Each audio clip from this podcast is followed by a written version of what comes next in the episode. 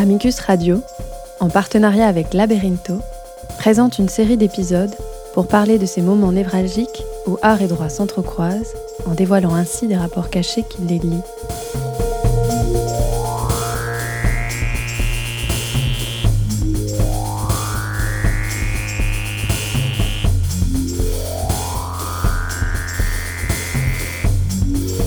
Ce que le droit nous apprend de l'art, ce que l'art nous apprend du droit, et ses rapports de pouvoir voilés et implicites.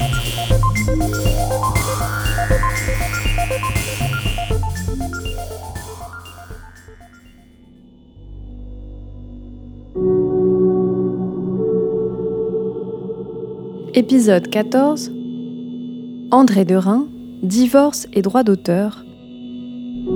Première partie Vivre aux marges.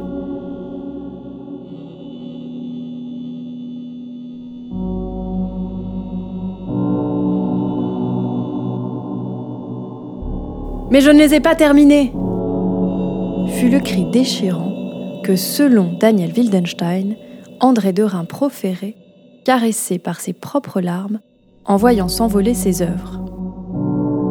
D'abord interdit d'accès à son atelier, cet énième coup aurait immergé l'artiste, toujours selon Wildenstein, dans un chagrin qui l'aurait conduit à sa mort. Le syndiqué de ce crime spirituel, une procédure de divorce, aidé par des lacunes du droit, aujourd'hui surmontées, en partie grâce à la jurisprudence. Une jurisprudence dans laquelle Derain sera acteur indirect et post-mortem. Gertrude Stein affirmait Derain est un découvreur, un aventurier de l'art, le Christophe Colomb de l'art moderne. Mais ce sont les autres qui profitent des nouveaux continents. Cette affirmation a été maintes fois discutée dans le domaine esthétique, mais en droit, Derain a été, malgré lui, découvreur d'un vide juridique, celui de la protection des droits d'auteur face à la société conjugale. La souffrance de Derain inspirera le marchand Wildenstein à lutter pour la conquête de la protection des droits de l'artiste. Derain ne profitera pas non plus de ce nouveau continent, conquis bien des années plus tard dans le cadre de la succession Bonnard procès soutenu par le précité Wildenstein. Dans ce premier épisode, nous allons parcourir la vie et l'œuvre d'André Derain et avec l'avocate Camille Clisson, l'histoire et le cadre juridique général du mariage et du divorce. Dans le second épisode, consacré au cas de cet artiste, nous allons explorer les événements qui ont marqué la fin de sa vie et nous explorerons en concret la place juridique des œuvres d'art au moment du divorce. Nous verrons ainsi le rôle involontaire que l'artiste a joué dans la protection des droits d'auteur face à la dissolution d'une société conjugale.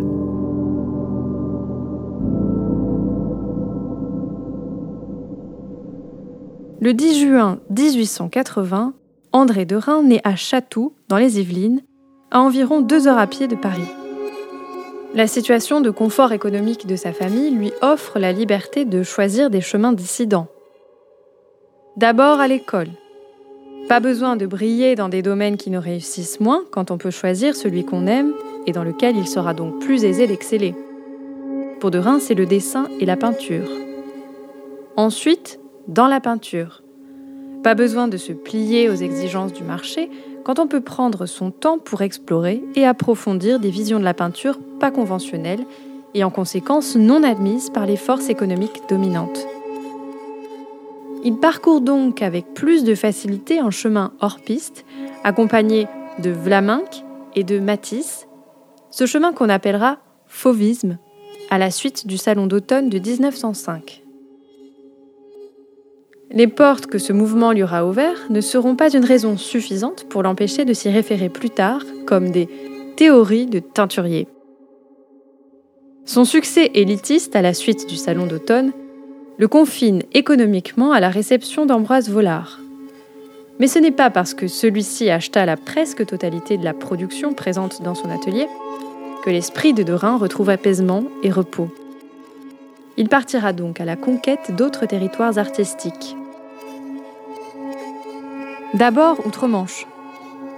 Pour certains experts, le séjour que Vollard offre à Derain en Angleterre entre 1905 et 1906 est un point décisif de l'approfondissement de l'influence des arts dits primitifs dans l'art moderne.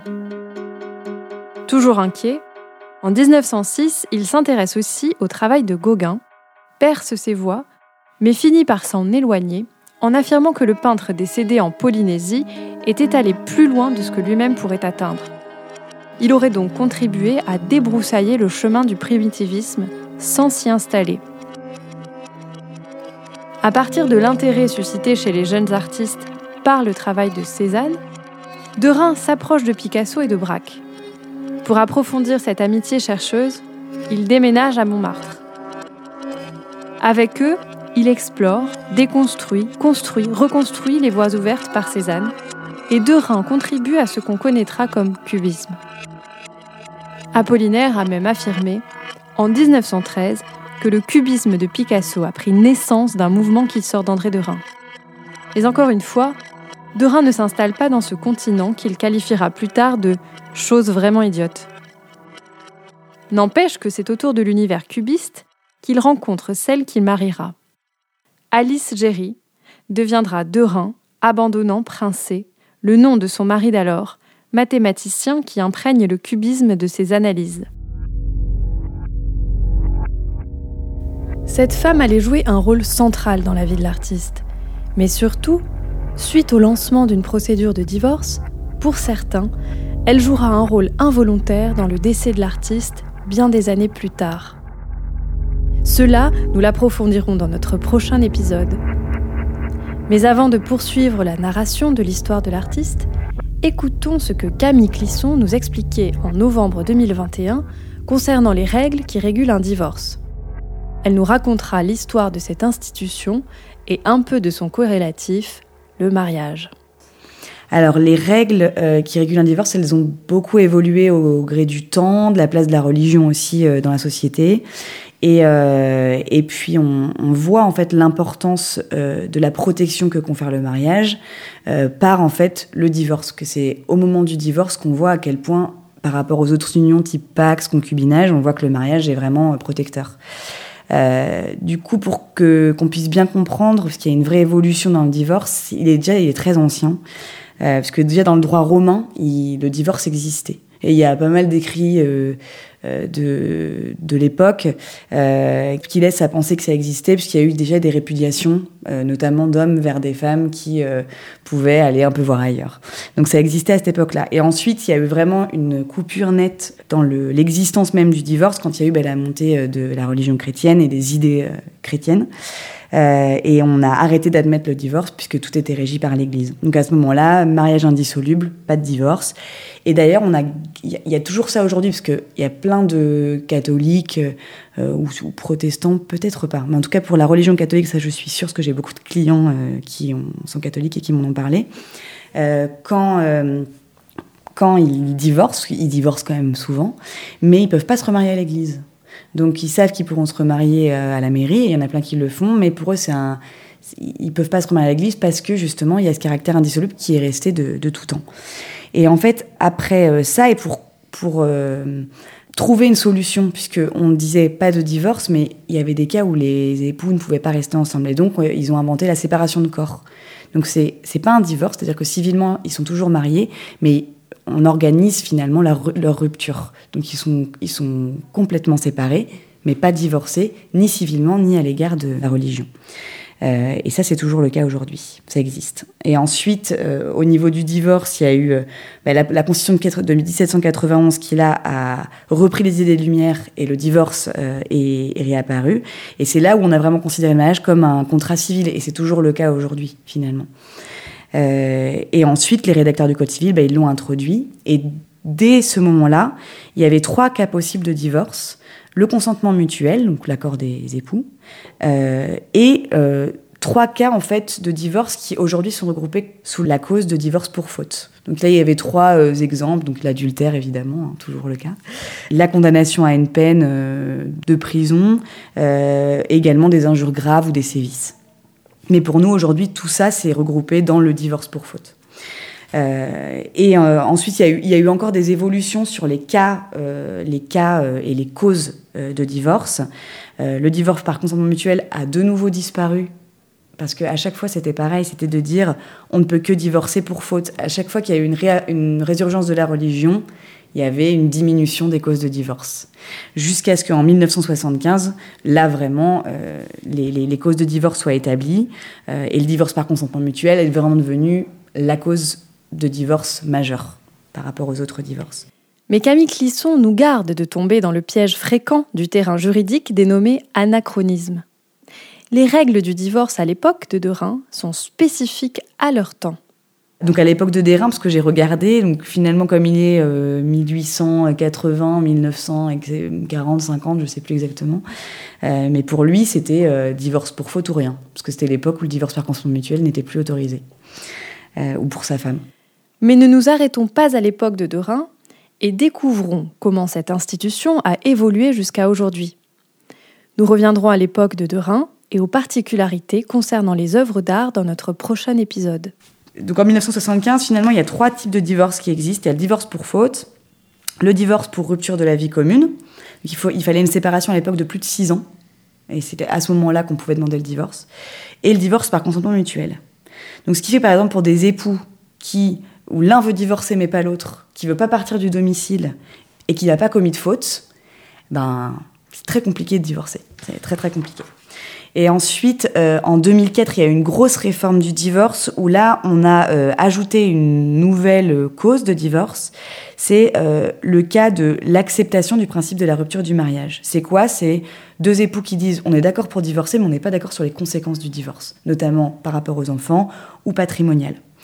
Donc on voit qu'il y, a cette évolution et il y a encore une, une augmentation et même je vais plutôt dire une facilitation de, du, de la procédure de divorce, puisque les réformes très récentes, postérieurement à 2004, il y en a eu une en 2016 et une en 2021, qui là vont vraiment euh, faciliter la procédure.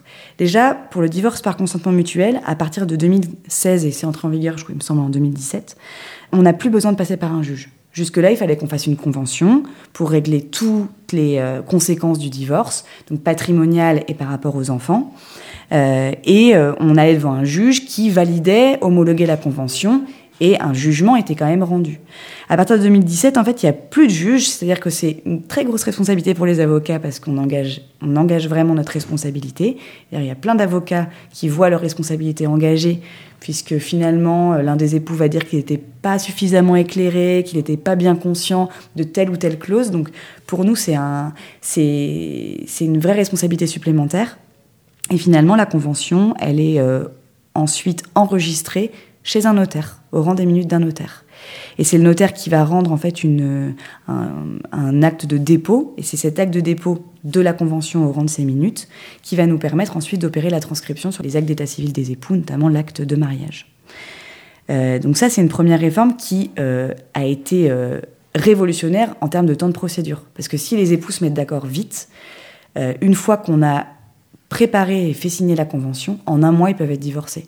Alors qu'avant, on avait des délais euh, d'audiencement euh, de euh, plusieurs mois, voire beaucoup de mois chez un juge. et en 2021, il y a eu une deuxième, enfin une, la, dernière réforme en date, où là, on a une, on a une évolution. alors, on va voir, j'ai pas encore trop de recul sur cette procédure et pas encore vraiment d'avis. Euh, mais on a, en tout cas pour le divorce, pour, euh, pour euh, altération définitive du lien conjugal, je vous en parlais tout à l'heure, c'était une des causes de divorce qui est apparue en 75, où il fallait être séparé depuis plus de 6 ans. Ensuite, c'est passé à plus, de, à, plus de 2 ans. Et maintenant, on est passé à plus de 1 an. Donc, si on est séparé pendant un an, on peut assigner en divorce sur cette cause-là même si l'autre finalement n'est pas, n'est pas d'accord pour divorcer, mais il est parti, bah, il suffit qu'il y ait un an et c'est bon. Donc on voit qu'il y a une, une évolution vers euh, plus de divorce finalement. En tout cas, euh, d'éviter de contraindre en fait euh, l'un des époux à rester dans le mariage s'il ne le souhaite plus, s'ils vivent séparément. Et la réforme vraiment importante là de ces derniers temps, c'est que jusqu'alors on avait pour divorcer, quand c'était pas un divorce par consentement mutuel, mais que c'était un divorce judiciaire, on avait une procédure en deux étapes. Une première étape où on allait voir un juge, on introduisait euh, l'action judiciaire par une requête en divorce, où on allait demander un certain nombre de mesures provisoires. Donc les mesures concernant les époux, euh, c'est, euh, ça va être euh, le devoir de secours, c'est-à-dire une somme d'argent qui peut être donnée par l'époux qui a le plus d'argent à l'autre pour bah, finalement contrecarrer les, disparités qui vont, qui vont naître de la rupture. et ça peut être également l'attribution de la jouissance du domicile conjugal à titre onéreux ou à titre gratuit. Par exemple, un époux qui a 1000 euros et un autre qui a 10 000 euros, on va attribuer en principe le domicile conjugal, enfin la jouissance du domicile conjugal à l'époux qui gagne 1000 euros et on va lui attribuer gratuitement. C'est-à-dire qu'il n'aura rien à verser à l'autre pendant tout le temps de la procédure. C'est les mesures phares. Sinon, si je rentre dans les détails, euh, tout le monde va s'endormir. Euh, euh, et, ensuite, on a il y avait les enfants évidemment. Donc les enfants, c'était l'autorité parentale conjointe ou non qui a la résidence des enfants? Est-ce qu'on part sur une résidence alternée? Est-ce qu'on fixe la résidence des enfants chez l'un des époux, enfin chez l'un des parents, et l'autre parent a un droit de visiter d'hébergement d'un week-end sur deux, moitié des vacances scolaires ou plus ou moins? Tout, tout est possible. Euh, et aussi évidemment l'argent, hein.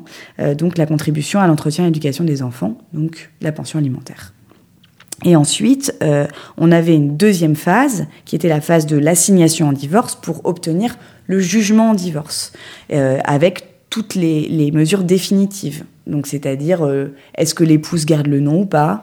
Euh, Pour l'instant, on n'a jamais eu le cas d'un époux qui voudrait garder le nom de, l'épouse, mais peut-être que ça viendra, j'espère. on va avoir la révocation de toutes les donations que les époux ont pu faire pendant le mariage. On va avoir la prestation compensatoire, extrêmement importante.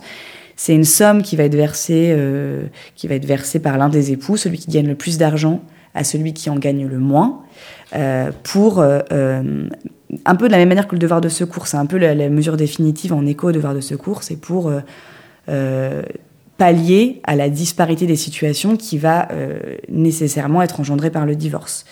et ça, ça peut être une mesure, ben, une, prestation qui peut être versée en capital, ça peut être un abandon des droits de propriété sur le domicile conjugal, et ça peut être des sommes qui qui varie entre 2 000, 5 000, 10 000 à des millions d'euros. Donc ça dépend des patrimoines euh, de chacun des époux et des revenus de chacun des époux.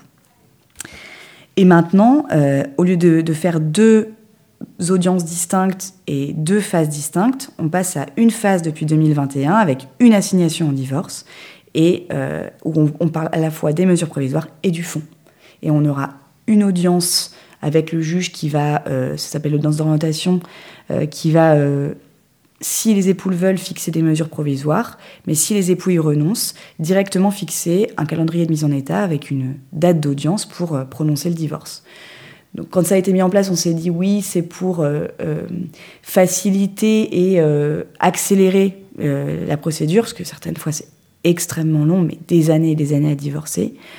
Mais on va voir si c'est vraiment efficace, si on gagne vraiment en temps et si on on ne perd pas un peu en qualité avec des, finalement une multiplication d'audience qu'on va plus saisir le juge en cours de procédure euh, alors qu'on le faisait moins parce qu'on avait ces deux audiences. Donc je n'ai pas encore trop de recul, donc l'avenir le dira. Une procédure toujours difficile aujourd'hui et comme nous l'avons vu, encore plus compliquée à l'époque de Derain. Mais nous ne sommes pas encore là dans notre narration du parcours de cet artiste toujours en mouvement nous nous étions arrêtés au moment où l'amour entre Derain et Alice profitait de l'intensité de la découverte. Insatisfait par les résultats du fauvisme et du cubisme, et de la même façon que nous l'avons vu pour Renoir dans notre épisode 10, Derain part se ressourcer dans un passé classique. L'œuvre de Raphaël résonne avec force pour les deux artistes. Pas étonnant alors que Derain finisse par s'intéresser au travail de ce peintre de Limoges décédé en 1919, encore moins qu'il tisse des liens avec le fils de celui-ci, le Renoir cinéaste. Son retour au classicisme est donc précoce, mais chargé des détours d'un riche parcours. Les deux guerres mondiales marqueront la vie et le travail de Derain. Durant la première, il fonce avec un désir de gloire héroïque, mais en sort brouillé par l'ennui, l'horreur, la souffrance. Cette expérience va fortement conditionner une apathie envers tous les enjeux présents autour de la Deuxième Guerre mondiale. Il va essayer de ne pas s'impliquer, de l'éviter, de fuir les problèmes générés par cet ensemble de faits qu'il voyait comme absurdes. En essayant de permettre la continuité de sa création, il va moins se soucier des conséquences liées à la promotion de son travail. Il essaye de négocier avec ceux qui s'étaient emparés du pouvoir pour continuer son existence.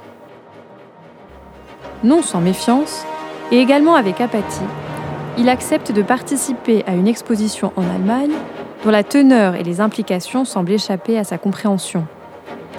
Avec le temps, collaborer deviendra un grand mot pour désigner certains comportements de l'époque. Derain ne collabore pas. Il essaye de se faufiler entre les dents de la terreur qui lui inflige même la confiscation de sa maison. Nonobstant, le manque de clairvoyance résultant de son apathie le conduit à des comportements qui seront interprétés comme collaboration par des gens assoiffés de vengeance.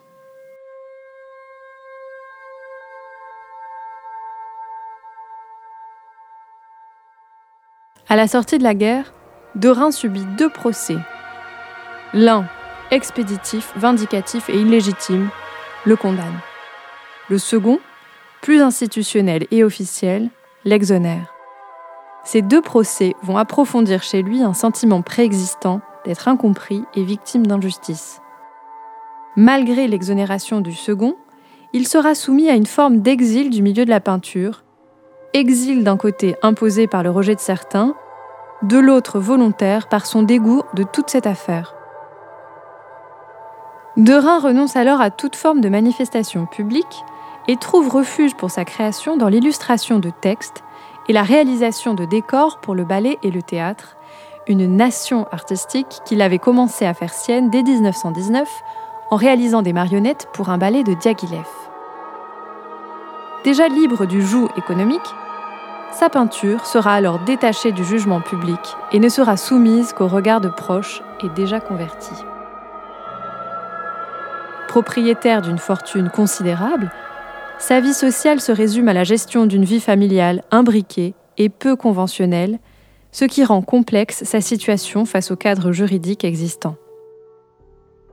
Son mariage tient, malgré de multiples relations simultanées, débouchant même à des enfants conçus en dehors du lit conjugal. Mais sa femme Alice, qui avait supporté avec stoïcisme ces diverses situations, finit par entamer une procédure de divorce. Qu'est-ce qui a motivé Alice, qui avait déjà presque tout supporté, à entreprendre un mouvement si agressif envers quelqu'un déjà fragilisé par sa santé? Quels ont été les éléments concomitants au divorce qui, selon certains témoins de l'époque, ont produit une souffrance chez Derain qui l'ont emmené vers le coup fatal en 1954 Dans notre prochain épisode, nous tâcherons, avec l'aide de Camille Clisson, de résoudre ces questions et de comprendre comment Derain a contribué à un changement de la législation concernant les droits d'auteur et le divorce. C'était L'Art au Parloir, un podcast proposé par Amicus Radio en partenariat avec Labyrintho, réalisé par Léobardo Arango et Léa de Lyon. Merci à Camille Clisson pour sa disponibilité et son expertise.